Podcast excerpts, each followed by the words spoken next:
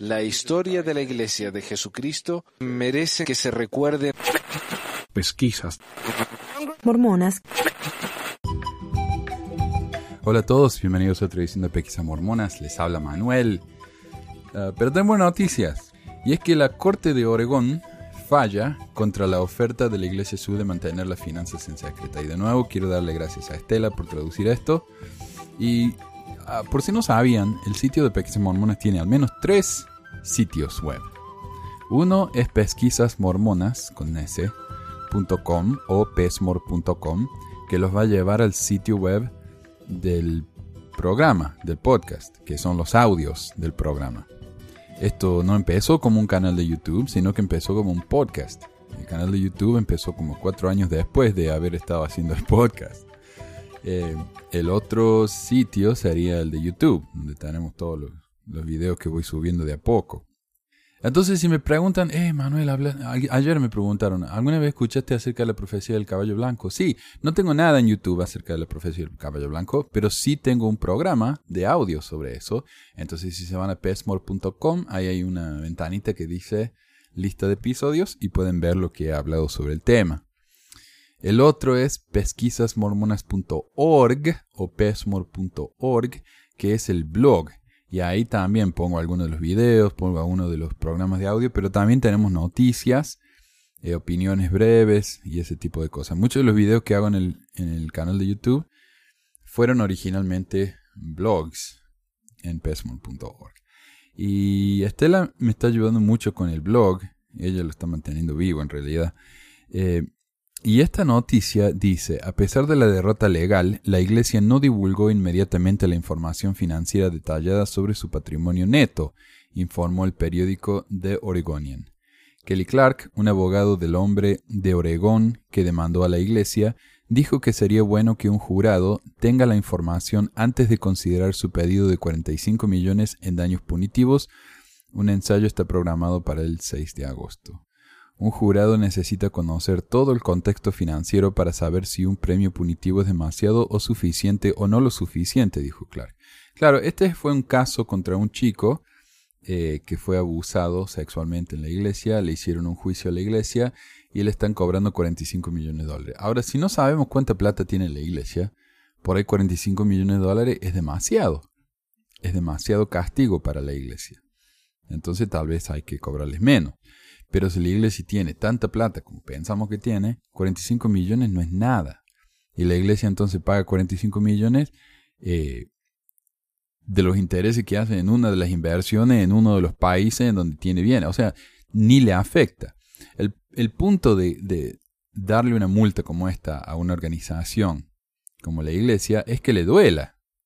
Pero si la iglesia tiene tanta plata que 45 millones no es nada, entonces tal vez hay que cobrarles más que les duela y que tengan más cuidado en el futuro con los chicos, ¿no? Entonces es importante saber cuánto dinero tiene la, la, iglesia. Entonces dice que para el 6 de agosto tal vez vamos a ver si el juez admite que la iglesia tiene que declarar cuánto dinero tiene. Entonces el abogado este dice la iglesia está considerando su posición, respeta el Estado de Derecho, pero tiene profundas preocupaciones basadas en su derecho constitucional de proteger la libre expresión de la religión. O sea, esconder cuánta plata tiene, no decirle a la gente cuánto dinero tiene en el banco, no ser transparente con sus finanzas, es libertad de religión. Hmm. Los funcionarios de Salek dijeron que la iglesia no tendría otro comentario. La Iglesia Sud buscó alivio de emergencia de una orden judicial de primera instancia para entregar la información financiera, pero la Corte Suprema de Oregón rechazó la apelación el lunes por la noche. La decisión previa eh, al juicio se alcanzó por razones preliminares estrechas y no justifica que el tribunal finalmente no esté de acuerdo con la posición de la Iglesia de que la Constitución protege su derecho a mantener privada la información financiera. Eh, la Iglesia Sud no ha publicado información financiera desde 1959. Es el secreto de los secretos, dijo Timothy Kosnov, un abogado de Seattle que buscó información en el 2001 en nombre de un ex hombre de Oregón que afirmó haber sido abusado sexualmente por un maestro de la escuela dominical Sud.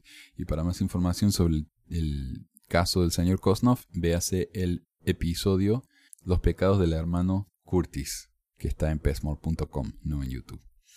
Kosnov nunca obtuvo la información porque la iglesia aceptó pagarle a su cliente 3 millones. La última apuesta para exponer el valor neto de la iglesia proviene de una demanda presentada el año pasado que acusa a Kenneth E. Johnson Jr. de molestar a un joven de Beaverton dos veces por semana a fines de la década de 1980. Johnson, quien ha negado la acusación, era el maestro orientador del niño. English dijo que, o sea, el maestro orientador había estado abusando de este chico dos veces por semana. Se le pidió a la iglesia que diga cuánto dinero tenía para ver cuánto le iban a multar. La iglesia se negó. Eh, English dijo que Johnson estaba actuando como un amigo de la familia, no como funcionario de la iglesia, y los oficiales de la iglesia mormona no sabían sobre el presunto abuso mientras sucedía. Eso puede ser cierto, pero en el caso del hermano Curtis, definitivamente sí sabían. Al hermano Curtis lo denunciaron varias veces con su obispo, con sus líderes, y ellos siguieron poniéndolo en posiciones de autoridad. Eh, con los chicos, era maestro de, de los Boy Scouts y todo eso. Así que bueno, la iglesia prefiere pagar millones y millones antes que admitir cuánto dinero tiene. ¿Por qué será eso? O sea, el miembro más fiel que me diga a mí por qué si la iglesia no tiene nada para ocultar, prefiere pagar millones de dólares antes que admitir cuánto dinero tiene en el banco. Y alguien me dijo una vez, no, los mormones sabemos cuánta plata tiene la iglesia. No, no hay ningún misterio. ¿O sí? ¿Cuánta plata tiene la iglesia? Cuando publicamos esto de las 13 compañías, 11 o 13 compañías, que la iglesia tenía 30 mil millones de dólares en el banco, los miembros, muchos miembros me lo negaron, dijeron, esto es mentira. ¿Por qué? ¿Por qué tal reacción? Si la iglesia realmente no está haciendo nada malo, ¿por qué niegan que la iglesia tiene ese dinero? Y época les da vergüenza. O sea, después del choque inicial dijeron, bueno, pero la, la iglesia necesita mucha plata para mantenerse viva. Ok. Ninguna otra iglesia necesita eso y la mayoría de las otras iglesias grandes tienen más miembros que la iglesia mormona, pero por alguna razón la iglesia mormona necesita más plata que todas las otras. Pero el tema de hoy. El tema del día. Hoy vamos a hablar de una persona, eh, vamos a hacer una breve biografía de un ícono mormón, realmente. Ha sido una leyenda, más que una persona, es una leyenda a este punto. Y es Porter Rockwell, el Sansón mormón. Porter Rockwell había sido el guardaespaldas de José Smith, de Brigham Young, fue uno de los famosos danitas mormones, eh, y ya, tenía una leyenda que entre los mormones es más grande que Billy the Kid y todos esos eh, villanos del lejano oeste. Eh, este ensayo está basado en el, trabajo del profesor Russell Burroughs de la Universidad acá de Weaver State, llamado The Mormon Samson Porter Rockwell. Ahora, el ensayo del profesor Burroughs es una obra de prosa bastante complicada. Si lo tratan de leer, si, si, si entienden bien el inglés, es difícil de leer. Burroughs usa florines retóricos, relatos en voz pasiva y todo eso hace que la lectura sea más complicada. Por esta razón decidí simplificar el texto a la vez que elimine detalles que me parecieron irrelevantes. Hay una parte donde habla de cómo los jóvenes mormones salen en citas hoy en día comparado con cómo lo hacían en esa época. Eso me parece que no tiene nada que ver con Porter Rockwell y no es tan interesante. Pero agregué otros detalles que sí me parecieron interesantes. Así que, como le digo, esto no es una traducción del trabajo de Burroughs, sino simplemente un... Una, está basado en su trabajo, es una adaptación. Y como dato curioso que tal vez no le interese a nadie más que a mí, el, el Dr. Burroughs, profesor Burroughs, él es un profesor de literatura americana y él enseña literatura americana ahí en, en Weaver State. Pero un año se ve que necesitaban un profesor de Shakespeare y no, no tenían a nadie a mano. Y lo pusieron a él a enseñar la clase de Shakespeare. Y ese fue el, el semestre que yo tomé mi clase de Shakespeare. Él fue profesor mío y me encantó este hombre. Es un gran profesor. No solamente un gran profesor, es una gran persona. Pero bueno, no es, no es famoso ni nada, es un profesor de universidad nomás. Eh, pero bueno, comencemos. Porter Rockwell. Él era un mormón viejo y honesto, y una vez José Smith le profetizó, no te cortes el pelo y ninguna bala ni cuchillo te dañará. Y aunque Porter Rockwell se reunió cada vez menos con los santos en las reuniones de los domingos, llegó a consagrarle a la iglesia su trabajo como guardaespaldas de los profetas y apóstoles, su cuidado vigilante de los caminos de Utah y su incorregible comercio de whisky y aunque era real y de carne y hueso, decididamente grueso y con un pecho de barril, el nombre de Port Rockwell ha ascendido a las leyendas más salvajes del salvaje oeste. las publicaciones antimormonas de su propio tiempo exageran la historia sobre él de manera absurda, llamándole un fanático tan grande de su fe que por ella había matado a cientos en sangre fría. Pero más tarde fue relegado a las historias más breves, favoritas de los contadores de cuentos durante el Día de los Pioneros de Utah y también las ocasionales fogatas de los campamentos scouts mormones. Y yo creo que Porter Rockwell sería comparado a, un, a lo que hoy llaman un Jack Mormon. Un Jack Mormon es un mormón que cree en la iglesia, la defiende, pero si alguien habla mal de la iglesia, capaz que te agarran a, a trompada, ¿no? Pero no van. No van a la iglesia, fuman, toman, insultan, eh, salen de compra los domingos, nunca van a la iglesia, pero son los defensores más grandes de la iglesia. Eso fue Porter Rockwell. Porter Rockwell no iba mucho a la iglesia, aunque tenía cargos altos en la iglesia, no sé cómo, fue al templo, eh, se casó varias veces en el templo, pero él fue guardaespaldas de Brigañán, como dije, él trabajó incesantemente por defender a la iglesia, muchas veces a balazos y de manera muy ilegal, pero él defendía a la iglesia a, más no poder. Pero no iba, tomaba y hacía todas las cosas que no debería haber hecho. Asesinaba, un problema básico, ¿no? Para un, un religioso. Bautizado Orrin Porter Rockwell, nacido en 1813, murió en 1878, de Belcher, Massachusetts, demostró ser un hombre en una misión en toda la frontera, es decir, en lo que en esa época estaba al oeste del límite final de los Estados Unidos. La frontera es la tierra desconocida porque muchos cazadores de piel de castor, buscadores de oro y pioneros fueron encontrando y colonizando de a poco. Es en referencia a esa frontera que los programas viejos de Star Trek, o Viaje a las, ¿cómo es? Viaje a las estrellas, no sé cómo es, eh, comenzaban diciendo El espacio, la última frontera. Y la frontera acá en Estados Unidos está muy relacionada con los, vaqueros y los buscadores de oro en California y en Oregon. Y por lo que yo entiendo, Porter Rockwell era muy amigo de Brigham eh, de José Smith, perdón. Como que se criaron juntos. Porter Rockwell era más joven que José Smith y José Smith lo tenía como, como el amiguito, ¿no? Que lo, lo, quería mucho, era muy, muy defensor de él, era como un tío, una cosa, ¿no? Una cosa así. Y eran muy, muy, muy amigos. Y Porter Rockwell lo adoraba a José Smith. Porter siguió la frontera en una de sus olas migratorias más fuertes por el canal de Erie del oeste de Nueva York y hacia Ohio. De allí, y siempre viajando con sus mormones, fue a Missouri, Illinois y al territorio de Utah y luego tres veces a los campamentos de buscadores de oro en California. Como muchos de los que viajaron al este, él fue analfabeto toda su vida y orgulloso de serlo. Pero si hubiera escrito algún tipo de diario, se podría compararse con el de Wild Big Hickok o con el de Wyatt Earp. Esos hombres han llegado hasta nosotros en sus propias palabras así como en leyendas, y aunque no siempre siguieron la ley, ellos, sin embargo, se convirtieron en los preeminentes guardianes de la paz en el lejano oeste. Entonces, una parte de Rockwell puede considerarse la versión mormona de los cazadores de pieles y vaqueros, que pelearon valientemente, a menudo de manera muy peligrosa, para cerrar una frontera que en esos días salvajes los había convertido en leyendas en primer lugar. El nombre de Porter Rockwell debe ser tan duradero como el de Butch Cassidy, otro que se escondió en Utah en su tiempo, cuya carrera en el crimen con su pandilla podría haber tentado a Porter si su mormonismo no lo hubiera mantenido lejos. Pero Porter Rockwell ha sido un problema sorprendente para los historiadores, tanto mormones como gentiles, probablemente porque no representa ninguno de los tipos solitarios del oeste, ni se le puede adjudicar una vida muy religiosa. Y. Ok, entonces hablamos de, los famosos personajes del lejano oeste.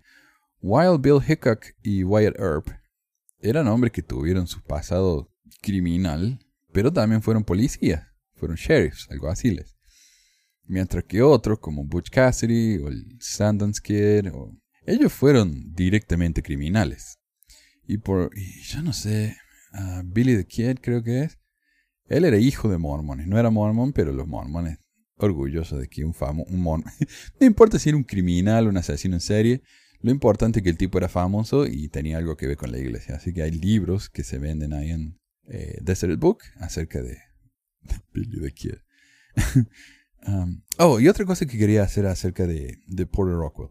Porter Rockwell parece que era una especie de Forrest Gump, que estaba en todas las, la- las escenas famosas, importantes de la iglesia. Él siempre estaba ahí.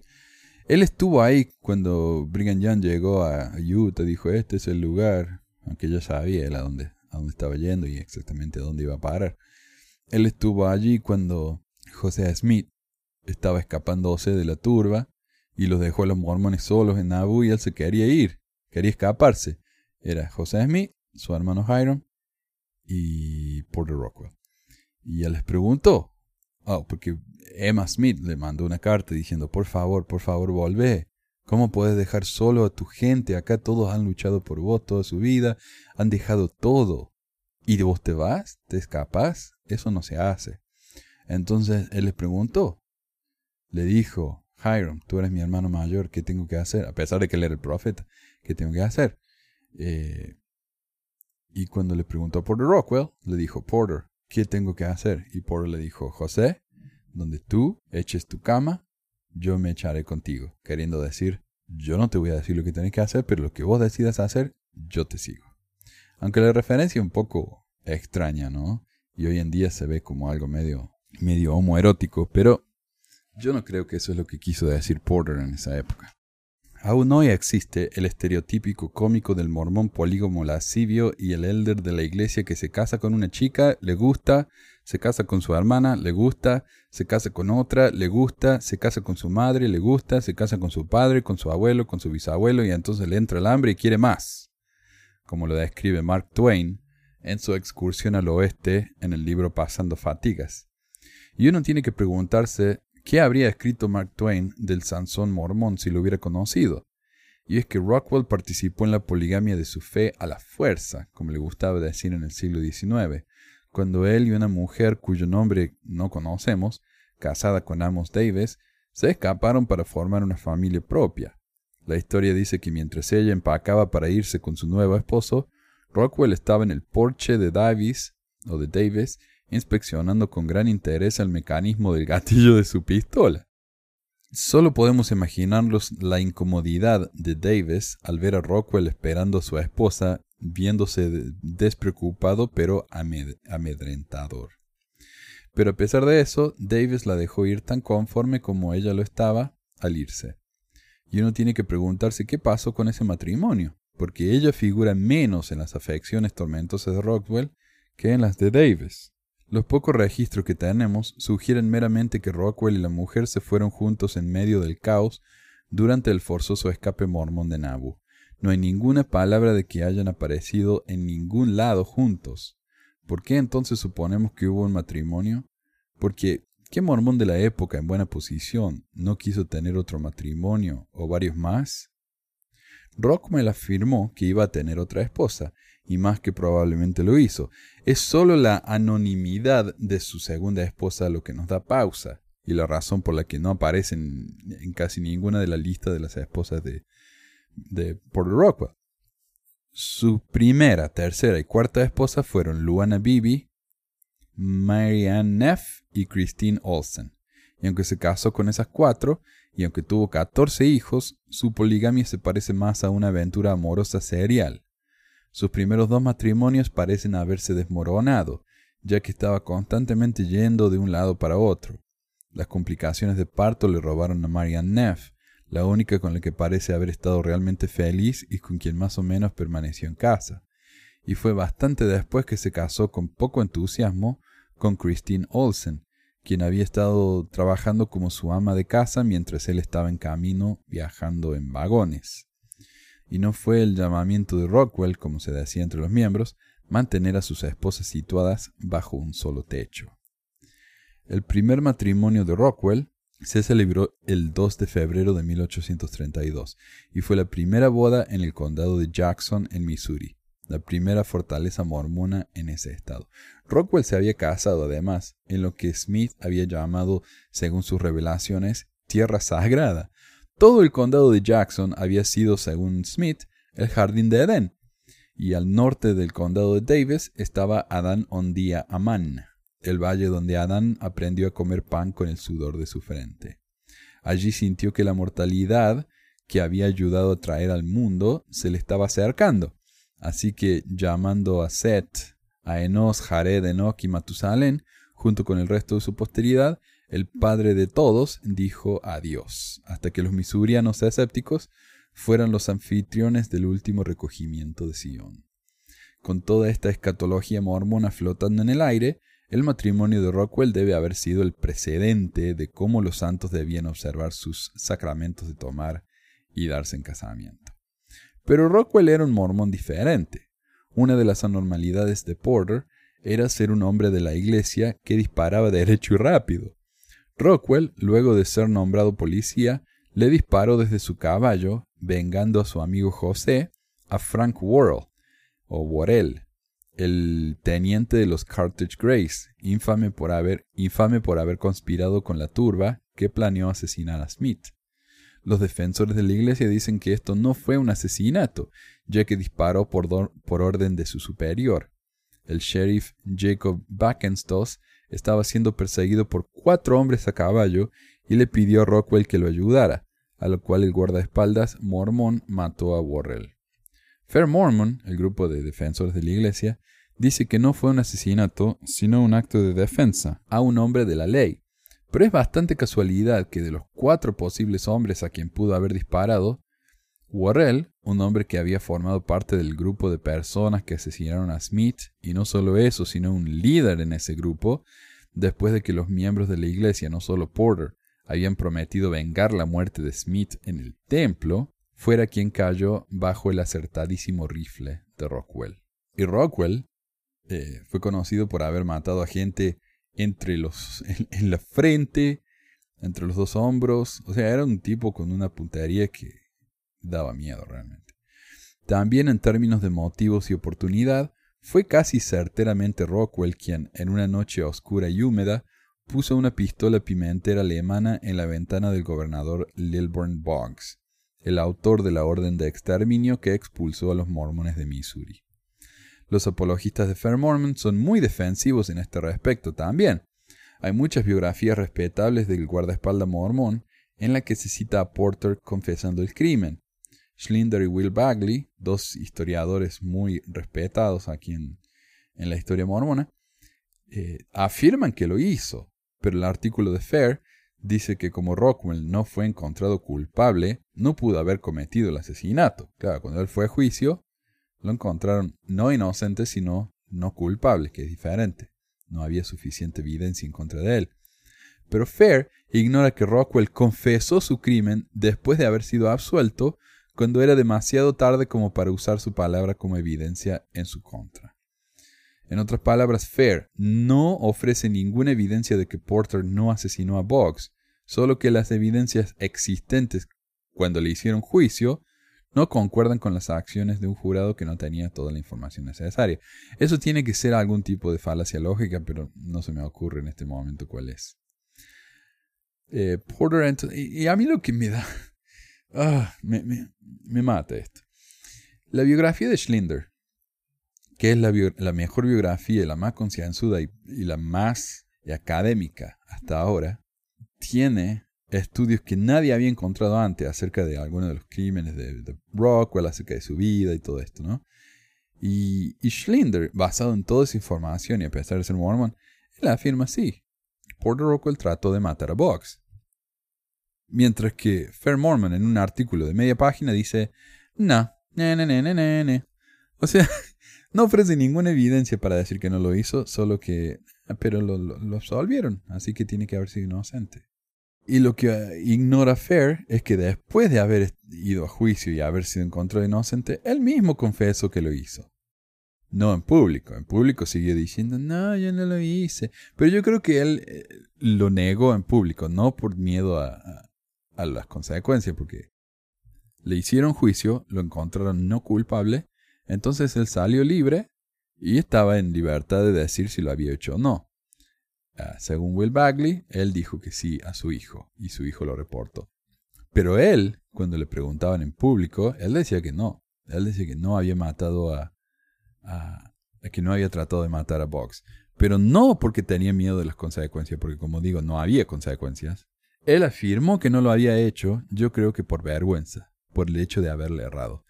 Recordemos, este era un, un tipo que podía dispararle a alguien entre los ojos, a una distancia de, de, metros y metros. O sea, él tenía una puntería increíble.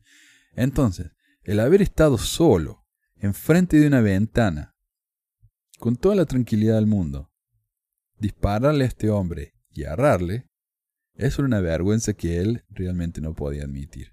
Entonces, ¿qué hizo? Cuando le preguntaban en público, decía, no, no, no, no, yo no lo disparé. Si yo lo hubiera disparado, lo hubiera matado. Pero yo no le disparé. Porter entonces usó el, alias Brown, se hacía llamar Brown, eh, para tratar de pasar desapercibido. Pero a diferencia del capitán John Brown, quien dirigió una revuelta de esclavos en Kansas y en Virginia, y a quien el comandante de la Confederación, el infame Robert E. Lee, lo ejecutó ahorcándolo, Rockwell vivió una vida larga y murió de lo que los doctores de Salt Lake describieron como una falla de la acción nerviosa del corazón. Se le acabó el bobo. Se le cansó. El libro de jueces en la Biblia nos da una buena idea de dónde salió toda esa violencia fronteriza cuando los hombres de Judas exigen saber, ¿por qué habéis subido contra nosotros? Y los filipinos respondieron, hemos subido para prender a Sansón, a fin de hacerle como él nos ha hecho. Lo cual es un reflejo de lo que el mismo Sansón dijo, como ellos me hicieron, así les he hecho. Y de allí hay una muy corta distancia a la reacción de Rockwell, cuando montando su caballo en la mañana del 28 de junio de 1844, gritó hasta quedar afónico, mataron a José Smith, lo han matado, que Dios los maldiga, lo han matado. El subsiguiente éxodo mormón al gran valle del lago Salado vio a Rockwell prácticamente reencarnado. Tan dramáticamente había cambiado durante el duro éxodo que su gente había sufrido. Al comienzo Rockwell había sido un barquero trabajando con su padre, antes de convertirse en un lobo de las praderas. Durante el primer trayecto de lo que los mormones llamaron el campo de Israel, o el campamento de Israel, viajó cinco veces desde allí a Iowa entre marzo y mayo de 1846, ayudando a reparar carretas y a los viajantes. Rockwell prácticamente vivió en su montura. Esto a pesar de que unos meses antes escapando después de haber sido acusado de disparar al gobernador, estaba al gobernador Box, estaba tan exhausto y sus pies tan doloridos que con los 75 centavos que le, que le quedaban, el Sansón mormón le pagó a un extraño para que lo llevara en su espalda. Tan desesperado estaba Rockwell de escapar de las cárceles de Missouri. Claro, estaba exhausto. No podía caminar más. Entonces le pagó a uno para que lo lleva, en Argentina decimos, a, cococho. el tipo se le subió en la espalda y el otro lo fue llevando así, ¿no? Si bien muchos lo temían por ser ya en su época un pistolero legendario, también era conocido entre sus mormones por abusarse al apoyarlos en su inmigración, o sea, abusarse a sí mismo, el trabajar tan duro que eh, se podría haber probablemente muerto de, de cansancio. Ayudó a mover carromatos y ganados sobre el terreno duro, al mismo tiempo que buscó agua y grana y luchó contra indios hostiles, lo que requirió una dureza que habría espantado a la mayoría de nosotros. Rockwell recién había terminado de ayudar a Orson Pratt a encontrar el camino por el que un año antes la desafortunada campaña de Donald Reed había forzado su camino hacia el valle del lago Salado, cuando, once días después, dio la vuelta y fue con Ezra Benson a la empinada cordillera de Wasatch, y luego al este a Independence Rock, donde se reunió con el cuerpo principal de los inmigrantes del 47 y los guió a la tierra prometida de Sion en el oeste. Pero antes de descender a Salt Lake por segunda vez, Rockwell se encontró con Brigham Young en su camino a Council Bluffs, en Iowa, y regresó para guiar un grupo aún más grande al verano siguiente, después de escoltar a Brigham Young más allá de los indios peligrosos, los Crows, o los Crows, hambrientos de caballo, habían robado al menos 50 cabezas y Rockwell solo recuperó ocho. Regresó ese otoño por tercera vez a Salt Lake. En cuanto llegó a lo que se acababa de nombrar la gran ciudad del lago Salado en la gran cuenca de Norteamérica, dramático el nombre, ¿ah? se unió con Jefferson Hunt y en noviembre partieron hacia California, donde, donde fueron a comprar comida y semillas para los asentamientos precarios de Salt Lake, pero que casi se habían muerto de hambre en el desierto de Mojave. El desierto de Mojave está acá al norte de Utah, yendo para Las Vegas, Nevada. Entonces, en la primavera del 48, Rockwell condujo ganados desde San Diego, en California. Tal vez hubiera necesitado un buen descanso, pero en su lugar fue a Salt Lake y de ahí a las praderas para encontrarse con el grupo de que Brigham Young estaba guiando. En la primavera del 49 y el verano del 50, Rockwell regresó a California por segunda vez. En San Francisco fue capaz de juntar los diezmos del apóstata ladrón Sam Brannan, pero Brannan fue solo una tarde de trabajo en una temporada entera en Sacramento, la cual pasó en su mayoría en los campos de oro de Sacramento, eh, pero no buscando oro, sino comercializando en whisky en el bar Murderer y la isla mormona del American River demostrando su habilidad como comerciante, ya que en lugar de desperdiciar su dinero y tiempo buscando oro, como tantos otros lo hicieron hasta llegar a la quiebra, tomó la decisión más sabia al ofrecerle a los buscadores de oro algo que querían de manera desesperada y que les ofrecía un alivio de sus durísimos días de trabajo y estrés. En lo que no demostró ser muy astuto es en su elección de aliases, de sobrenombres, ya que durante su tiempo en las sierras, donde su víctima, el gobernador Box, quien se estaba recuperando del balazo que Rockwell le regaló y quien estaba en la misma ciudad, o sea, estaban los dos juntos en la misma ciudad, Rockwell eligió el, sobrenombre de Brown, el cual no había engañado a Boggs ni a los defensores de la iglesia de Missouri en el pasado, y sin embargo lo hizo otra vez. Pero no, esto es muy inteligente, o sea, pensemos en los chinos durante la época esta de California, por eso California está tan lleno de chinos también, porque en esa época los chinos eran los que trabajaron construyendo las vías del, ferrocarril, del tren, que unieron el este con el oeste, y que también pasaron por Utah. Por eso Utah se convirtió en un estado tan importante, especialmente acá en Ogden, que tenemos todavía la, el Golden Spike, que le dicen, que es un clavo bien grande de oro, que fue el, el martillazo inicial de las vías de tren, ¿no? desde acá, desde Utah hasta el este y hacia hasta el oeste. Y por eso Ogden es considerado, considerada, como ya dije en mi programa sobre el templo de, de Ogden y el, centro comercial este, ¿no? El Junction. La ciudad del Junction, la ciudad de la intersección. Porque para ir del este al oeste tienen que pasar por acá, por Ogden. Eh, entonces los chinos eh, tuvieron la sabiduría de, en, lugar de ir y buscar oro y desperdiciar tiempo y dinero, en vez de hacer eso, trabajaron en el ferrocarril y abrieron restaurantes a lo largo de todo el ferrocarril para que los, que trabajaban en, en, el ferrocarril y para los que estaban buscando oro tuvieran un lugar donde comer. Entonces, ¿quién hizo más plata? ¿Los buscadores de oro o los chinos que abrieron los restaurantes? Obviamente los chinos. Y Porter Rockwell hizo algo similar. Nada más que en vez de vender comida, él vendía whisky. A esto le siguieron un par de años de relativa tranquilidad en Salt Lake, en los que Rockwell se casó por tercera vez y trabajó más duro que nunca cortando la escasa madera de los cañones empinados y secos del Wasatch. Pero este periodo tranquilo fue puntuado por emborracharse amigablemente con los indios Utes o Alcara y luego tener que pelear contra el jefe guerrero cuando los tratados de paz fallaron en lo que se conoció popularmente como la Guerra de Walker. Entonces, en el 55, California lo llamó otra vez cuando fue a abrir un camino hacia el sur de Utah a las notorias Salt Flats. Mientras que en el 56 y en el 57 otra vez estaba viajando hacia el este con la compañía Transportita y Express de Brigham Young. Rockwell estaba bajo contrato para transportar mercaderías para su empresa YX sobre la parte montañosa del camino entre Laramie y Salt Lake City.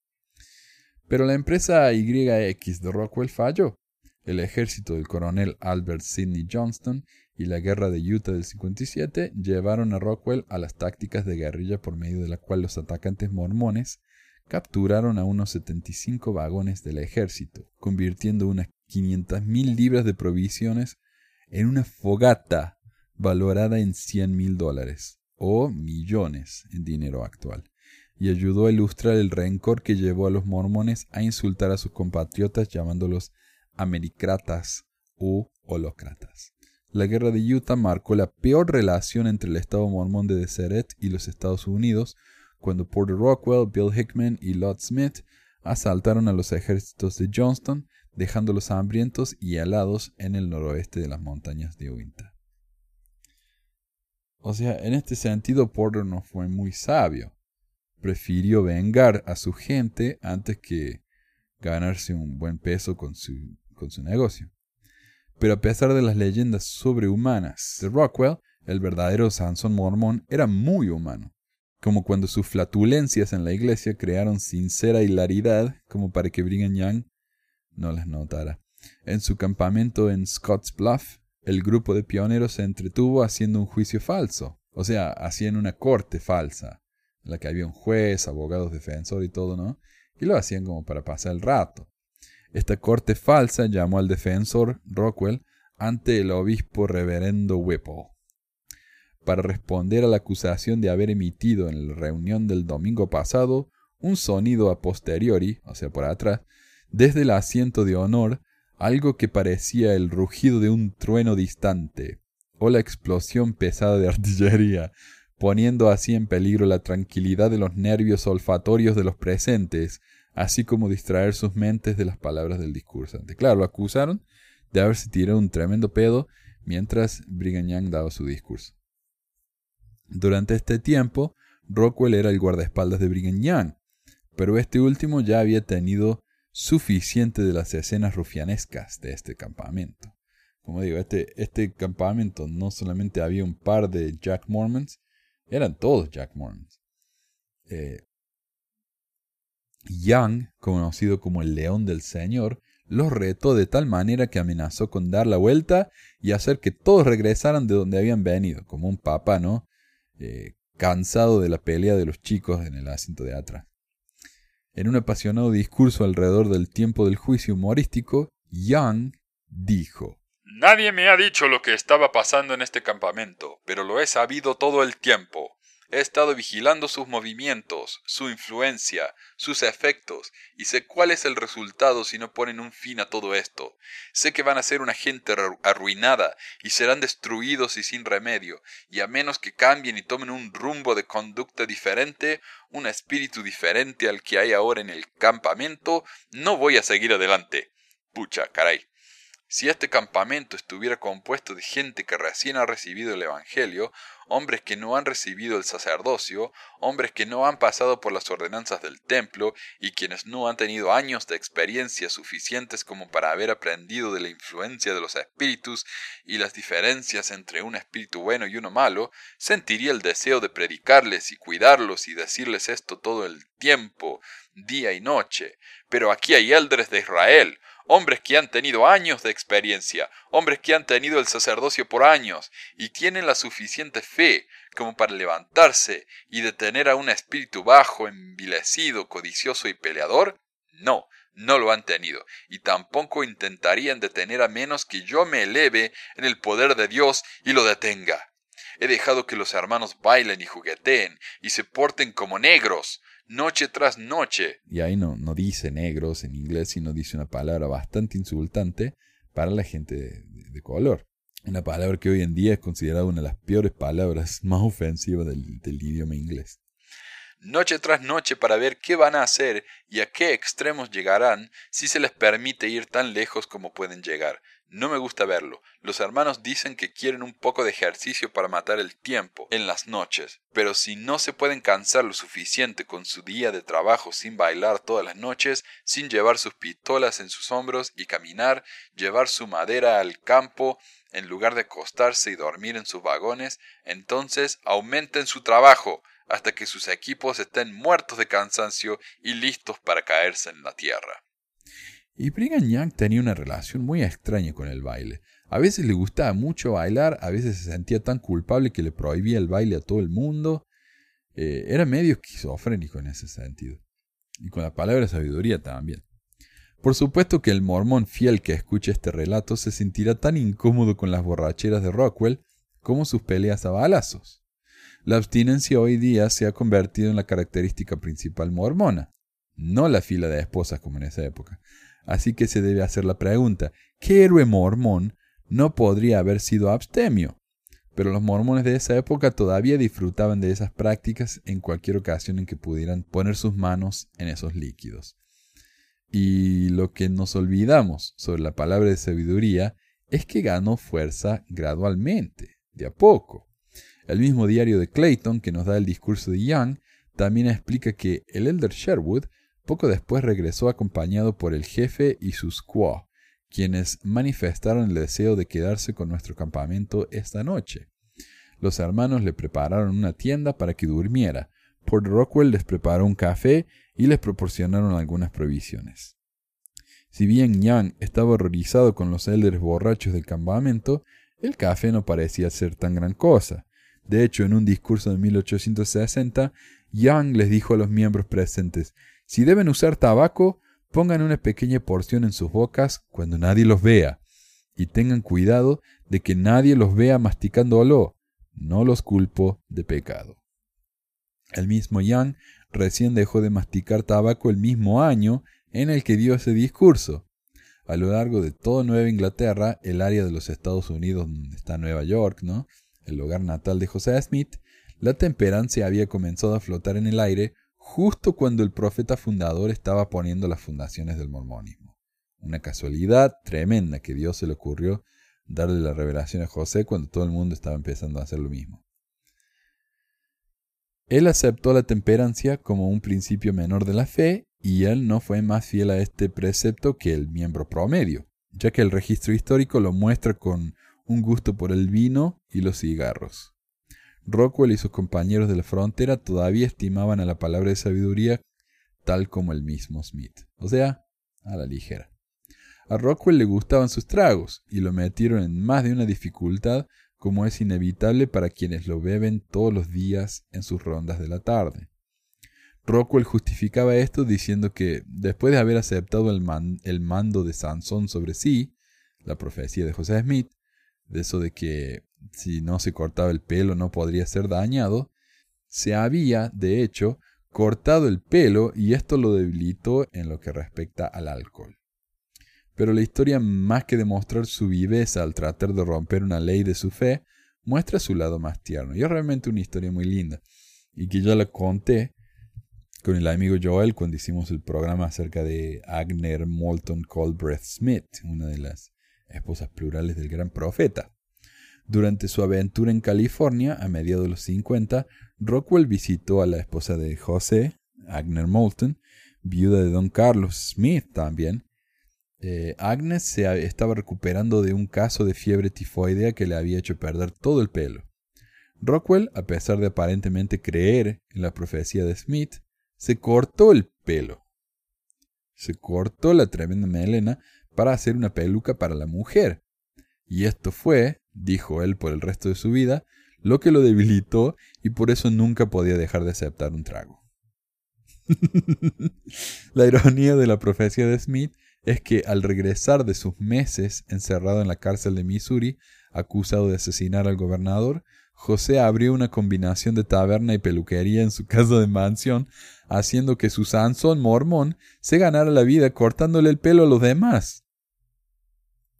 Mientras Emma estaba de viaje en San Luis comprando muebles, José aprovechó para preparar el bar, con una barra pulida instalada por los fieles miembros de la iglesia. Esto fue diez años después de que el profeta recibiera su revelación sobre la palabra de sabiduría. Cuando Emma regresó y vio a Porter detrás de su barra, lavado y peinado, sirviendo licor a, a sus hermanos de la fe, le dijo a su esposo, José, ¿cuál es el significado de este bar en nuestra casa? José explicó que había planeado un edificio al otro lado de la calle para el bar y la peluquería de Port Rockwell, pero hasta que estuviera completado, Rockwell había establecido el bar en la mansión. ¿Cómo se ve que el líder espiritual de un cuerpo religioso tenga un hotel en el que un cuarto está equipado como un establecimiento de venta de alcohol? preguntó ella seriamente. José respondió que todos los hoteles tenían un bar, que el arreglo era temporario y que quería compensar por los siete meses que Rockwell había pasado en la prisión. No convencida, Emma le dijo a José que se encontrara a alguien para que le dirigiera la mansión. Porque lo que es yo, continuó, tomaré a mis hijos y me iré a la casa vieja y me quedaré allí, porque no permitiré que se críen bajo tales condiciones como este arreglo que se nos ha impuesto, ni que se junten con los tipos de hombres que visitan tales tipos de lugares. Estás en libertad de hacer tu elección. O el bar se va de la casa o nosotros nos vamos. José respondió, Muy bien, Emma, lo quitaré de una vez. Pronto, una estructura de madera, diseñada para hacer un bar y peluquería, comenzó a levantarse al frente de la calle. La fama de Rockwell pasó a ser legendaria, comparándolo con los 200 que Sansón mató. La realidad es que Rockwell comenzó luchando más agresivamente en su juventud, cuando era más capaz de hacerlo. Durante esta época la iglesia misma también era más agresiva, luchando por su fe y por su propiedad, y a veces por sus propias vidas, ya fuera que la agresión fuera merecida o no. La violencia en ese entonces era más casual de lo que uno podría suponer, y la ley era por lo general un segundo o tercer recurso, algo a lo que se recurría si los disparos o los golpes no lograban sus objetivos. Esa era la ley de la frontera. La guerra civil entre los mormones y los misurianos era una mezcla de agresividad y defensa. Tal vez lo más interesante es que en esa época los mormones leyeron literalmente Génesis, 49, 17. Sea Dan serpiente junto al camino, víbora junto al sendero, que muerde los jarretes del caballo, y cae su jinete hacia atrás. Esto dio lugar a los danitas, una sociedad que se llamaba a sí misma los hijos de Dan, la que servía tanto como una purga para la disensión interna, así como una respuesta a la persecución externa. Eh, claro, y es, que también, mm, especialmente en la época de Utah, dicen que los danitas ya no existían en la época de Utah, solo duraron en la época de Nabu. Pero en Utah, si alguien, o sea, si uno era un apóstata y ya no quería saber más nada, los danitas le pegaban una visita y decían, o te vas o te morís. Tenés dos opciones. Entonces la gente escapaba en medio de la noche para, para seguir con sus vidas, pero muchos no lo lograron. Rockwell había encontrado el llamado de estos hijos de Dan irresistible, después de que una turba había derrumbado su cabaña junto con la de su padre, la cual estaba al lado, atando cuerdas en sus aleros, atando los otros extremos a los cuernos de sus monturas y tirando el techo junto con la mayoría de sus paredes de tronco. Este susto, especialmente por su primera esposa Luana, se dio en el condado de Jackson, y con la mudanza de los mormones al condado de Caldwell en la primavera del 38, su primer matrimonio comenzó a desmoronarse a medida que él se empezó a convertir en uno de los cabalgadores danitas más duros. Y la, leyenda, yo creo que es verdad, dice que después de que le derribaron la cabaña a Rockwell, él empezó a practicar con su pistola constantemente. Practicó tanto, tanto, tanto, que se convirtió en uno de los disparadores más acertados de entre todos los mormones. Y hay una película que se llama Port Rockwell que ha producido algún mormón, pero una película de barata. Incluso uno de los actores en la película es el famoso jugador de básquetbol de los de los jazz, Carl Malone, que era uno de los amigos de, de Paul Rockwell en la película. Pero una película horrible, o sea, absolutamente horrible. Y en la película se lo ve ahí a Rockwell, ¿no? Disparando a sus botellas vacías de whisky. Uno de los registros más tempranos de la participación de Rockwell en la historia mormona es su marca entre los 83 que se juntaron para excomulgar a Oliver Cowdery. David Whitmer y Lyman Johnson. Su papel en la infame pelea de Crooked River, en Missouri, y en otras batallas en otros lugares es un asunto de conjetura, pero no habría sido Porter Rockwell si no hubiera jugado algún papel en provocar a hombres de once condados a que llamaran a dos mil soldados para calmar lo que consideraron una rebelión mormona contra la Constitución. Rockwell reaparece en los registros cuando llevó mensajes, así como taladros y palancas, a José Smith, quien a pesar de ese intento de ayuda, pasó cinco meses más en la cárcel de Liberty después de rendirse en la ciudad de Far West. Eh, esa derrota llevó a los mormones a cruzar el río hacia Illinois y Rockwell fue uno de los primeros en apresurarse al lado de José Smith después de su escape, luego de lo cual comenzó su episodio de Nauvoo. Eh, azotados y aporreados, aunque no vencidos, los mormones comenzaron a jactarse más y más de que Rockwell era la apoteosis del guerrero de Cristo. Se hablaba de él como el tirador que no podía errar, un luchador que no podía ser derribado. La leyenda popular en la iglesia es que Rockwell no pudo haber sido quien trató de asesinar a Box, no necesariamente porque era un acto criminal y anticristiano, sino como ya dije, y porque según él, yo nunca le disparo a nadie. Si disparo, son avaliados. Él todavía está vivo, ¿no? Rockwell podría haberse convertido en un Mike Fink, un Paul Bunyan o un Pecos Bill, pero en nuestro panteón nativo no había lugar para Rockwell, porque en el mormonismo sus tradiciones contenían cristianos míticos, no guerreros, por lo que el Sansón americano fue puesto en un pedestal más bajo. Aunque si uno va hoy a Desert Book, va a encontrar libros y DVDs sobre el Sansón mormón, en el que lo hacen ver como un hombre realmente bueno y cristiano, y quien solo peleó cuando tenía que pelear. Eh, pero bueno. Al mismo tiempo, es la historia blanqueada. En realidad, el, el, Porter Rockwell real era mucho más interesante de lo que lo quieren hacer de los mormones hoy en día. No era, era un loco de la loco de la guerra. Era realmente un Rambo mormón. Pero lo quieren hacer ver como un hombre que era realmente un cristiano de domingo, con su corbatita, que nunca hacía nada malo a menos que lo, provocaran o necesitara defender a sus pobres mormones. Al mismo tiempo, los diarios del país estaban teniendo espasmos de tanto que protestaban. Algo que hay que recordar del periodismo de la frontera es que raramente eran más objetivos que los mismos mormones en las cúpidas de sus historias metafísicas. Considérese una del Warsaw Signo, el cual opinó O. P. Rockwell este delectable espécimen de humanidad, quien fue una vez la peculiar mascota de Joe Smith y ha sido considerado desde entonces como el principal campeón de Sion. Después de lo cual, en el mismo artículo se lo acusa de 1. Asesinar o intentar asesinar a Lilburn Boggs. Seducir a la señora de David Amos. 3. Negarse a enterrar a uno de, los, de sus hijos con Luan Beat, prefiriendo que se hiciera al costo público. Y cuatro, promover lo que un creciente republicanismo llamaría la reliquia gemela del barbarismo, la poligamia. El ataque del signo concluye con un sentimiento que capturaba el, el aborrecimiento del vecindario. Qué hermoso código moral es el mormonismo. Otros diarios reportaron historias de uno, cómo Rockwell se unió a Smith para ahogar a una mujer demasiado chismosa de los adulterios del profeta.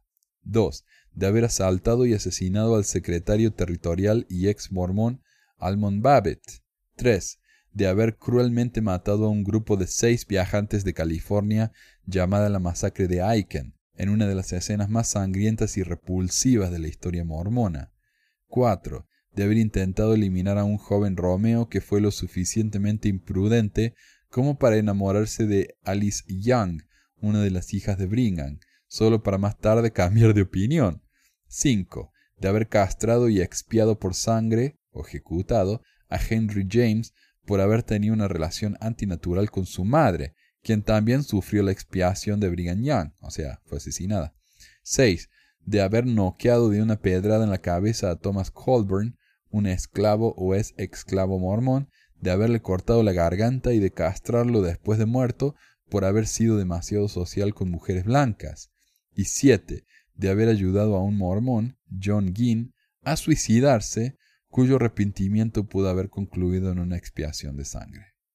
Por supuesto que hay muchos más episodios. Los siete mencionados no son el total de sus aventuras, sino un ejemplo, un sampler de las mismas, ¿no? Por supuesto que la escena más famosa y a la que tuvo que responder una y otra vez con un yo no fui, él está vivo, fue si realmente le había disparado al gobernador Box. Luego, cuando el vicepresidente de la nación, de Ulises S. Grant, el señor Schuyler Colfax, fue a Utah a condenar, entre otras cosas, a la poligamia en persona y a condenar la violencia de los santos, un borracho Porter lo interrumpió a carcajadas diciendo Nunca maté a nadie que no se lo mereciera. Algunas escenas son indudablemente ciertas, como el intento de asesinar a Boggs y la masacre de Aiken y la expiación de sangre de Thomas Colburn. Otras son probablemente leyendas, aunque no se puede saber con, certeza si lo son o no.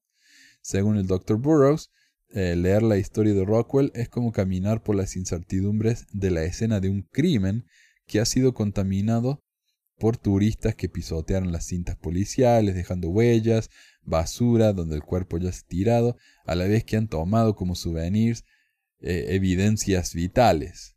Tal es la confusión que la mejor biografía del Sansón mormón, Orrin Porter Rockwell, Man of God, Son of Thunder, de Harold Schindler, anuncia en la tapa, santo o asesino en sangre fría.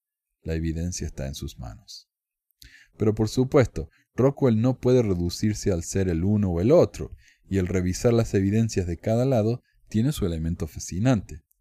Rockwell sobrevivió a las guerras mormonas y se convirtió en un hombre más o menos sedentario y muy próspero.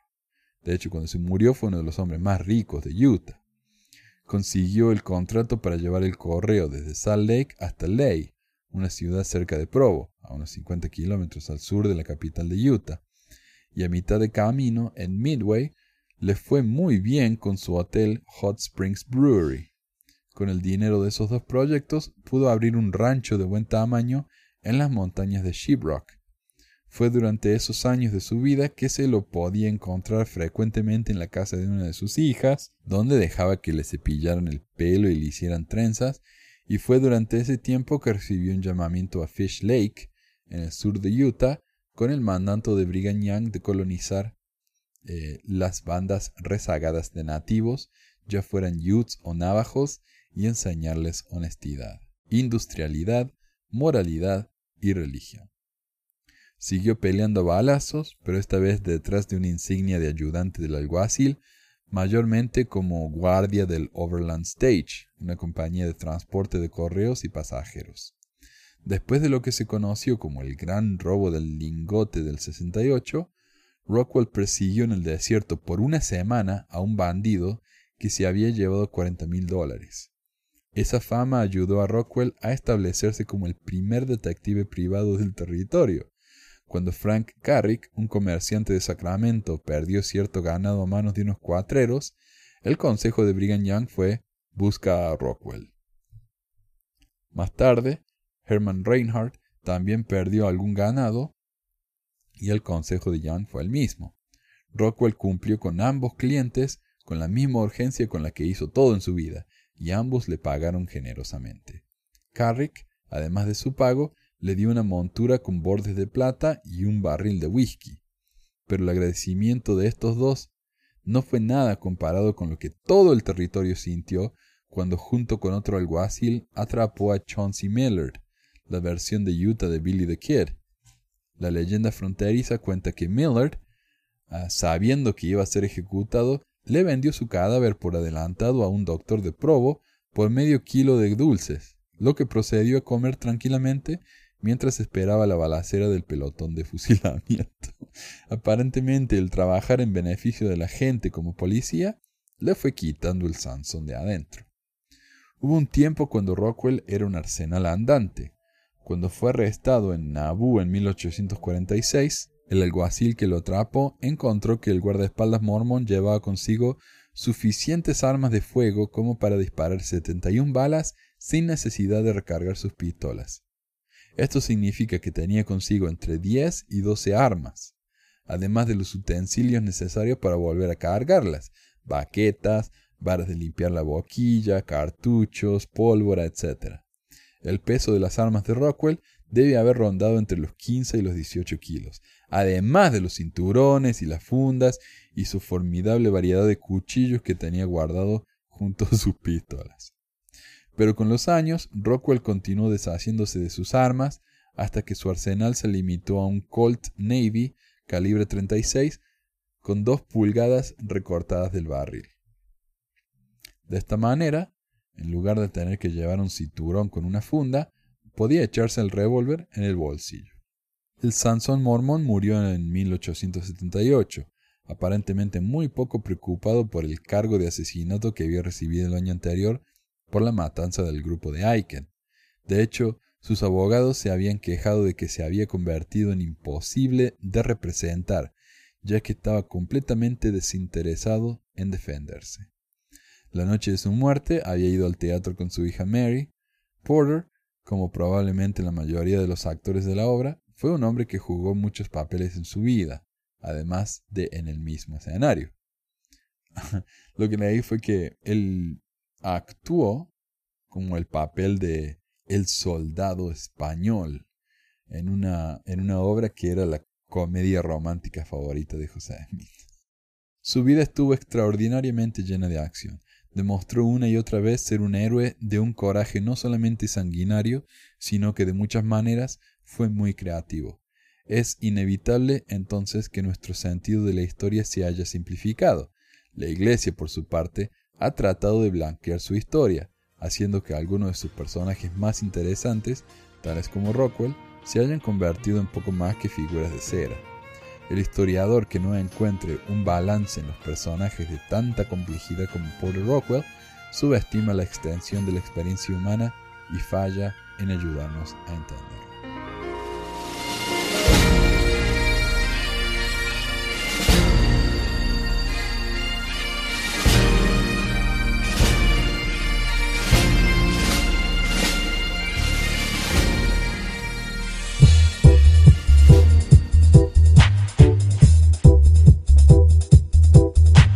Gracias por escuchar esta edición de Pesquisas Mormonas. No se olvide de visitar nuestro website en pesquisasmormonas.com o pesmor.com y nuestro blog en pesquisasmormonas.org o pesmor.org.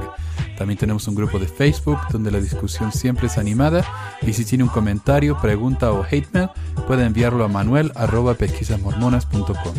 Y si por alguna razón ha abandonado la iglesia y ya no sabe qué hacer con todos esos miles de dólares extras, ahora que ya no paga el diezmo, le agradeceríamos si nos envía uno o dos dólares por medio de Patreon en patreon.com barra o en paypal.me barra para ayudarnos a cubrir los gastos de domain y hosting del podcast. Muchas gracias de nuevo y hasta la próxima semana. La música del comienzo del podcast es la canción de la primaria Historias del Libro de Mormón por Clive Romney. La canción previa a esta es la obra El Profeta del ex de Acevedo y esta es la versión de la banda Roosters de la canción de la primaria Palomitas de Maíz. ¿Por qué ayudar a pesquisas mormonas para que mi papá pueda parar los websites del podcast y de los videos. Gracias. Pues quizás hormonas.